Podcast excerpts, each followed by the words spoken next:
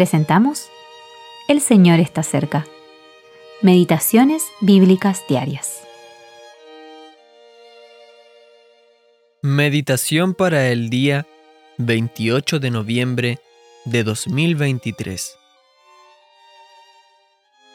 Toma a los levitas y purifícalos. Rocía sobre ellos el agua para la purificación. Luego haz que pase la navaja sobre todo su cuerpo y que laven sus vestiduras.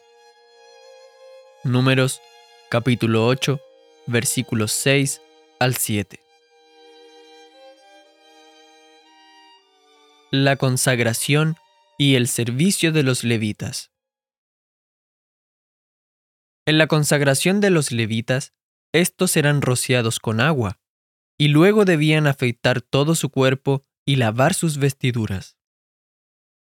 Debían presentarse ante el tabernáculo de reunión, y todos los hijos de Israel se reunían allí para imponerles las manos.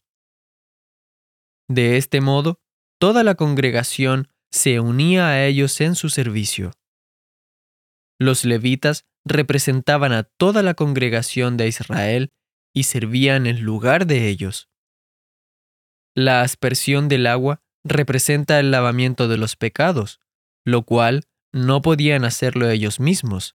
Alguien tenía que hacerlo por ellos. También debían pasar una afilada navaja sobre su piel para eliminar cualquier vello corporal. En este caso, la vellosidad es figura de lo que la carne, la vieja naturaleza, produce. También debían lavar sus ropas. El agua simboliza en este caso a la palabra aplicada a nuestras costumbres y a nuestro caminar. Las aplicaciones espirituales son muchas. Todo cristiano activo en el servicio debe, pues, utilizar constantemente la afilada navaja del juicio propio para quitar todo lo que emana de la carne.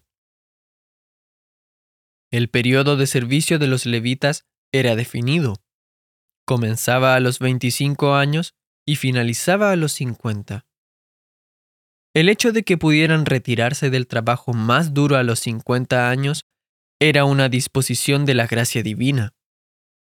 No hay contradicción con lo que se nos dice en el capítulo 4, pues los levitas entre 25 y 30 años podían hacer las tareas más livianas, al igual que los levitas mayores de 50 años estaban exentos de las tareas más pesadas, pero ayudaban a hacer la guardia. El Señor sigue estableciendo el periodo durante el que sus siervos han de servirlo, al mismo tiempo que también se encarga de su bienestar.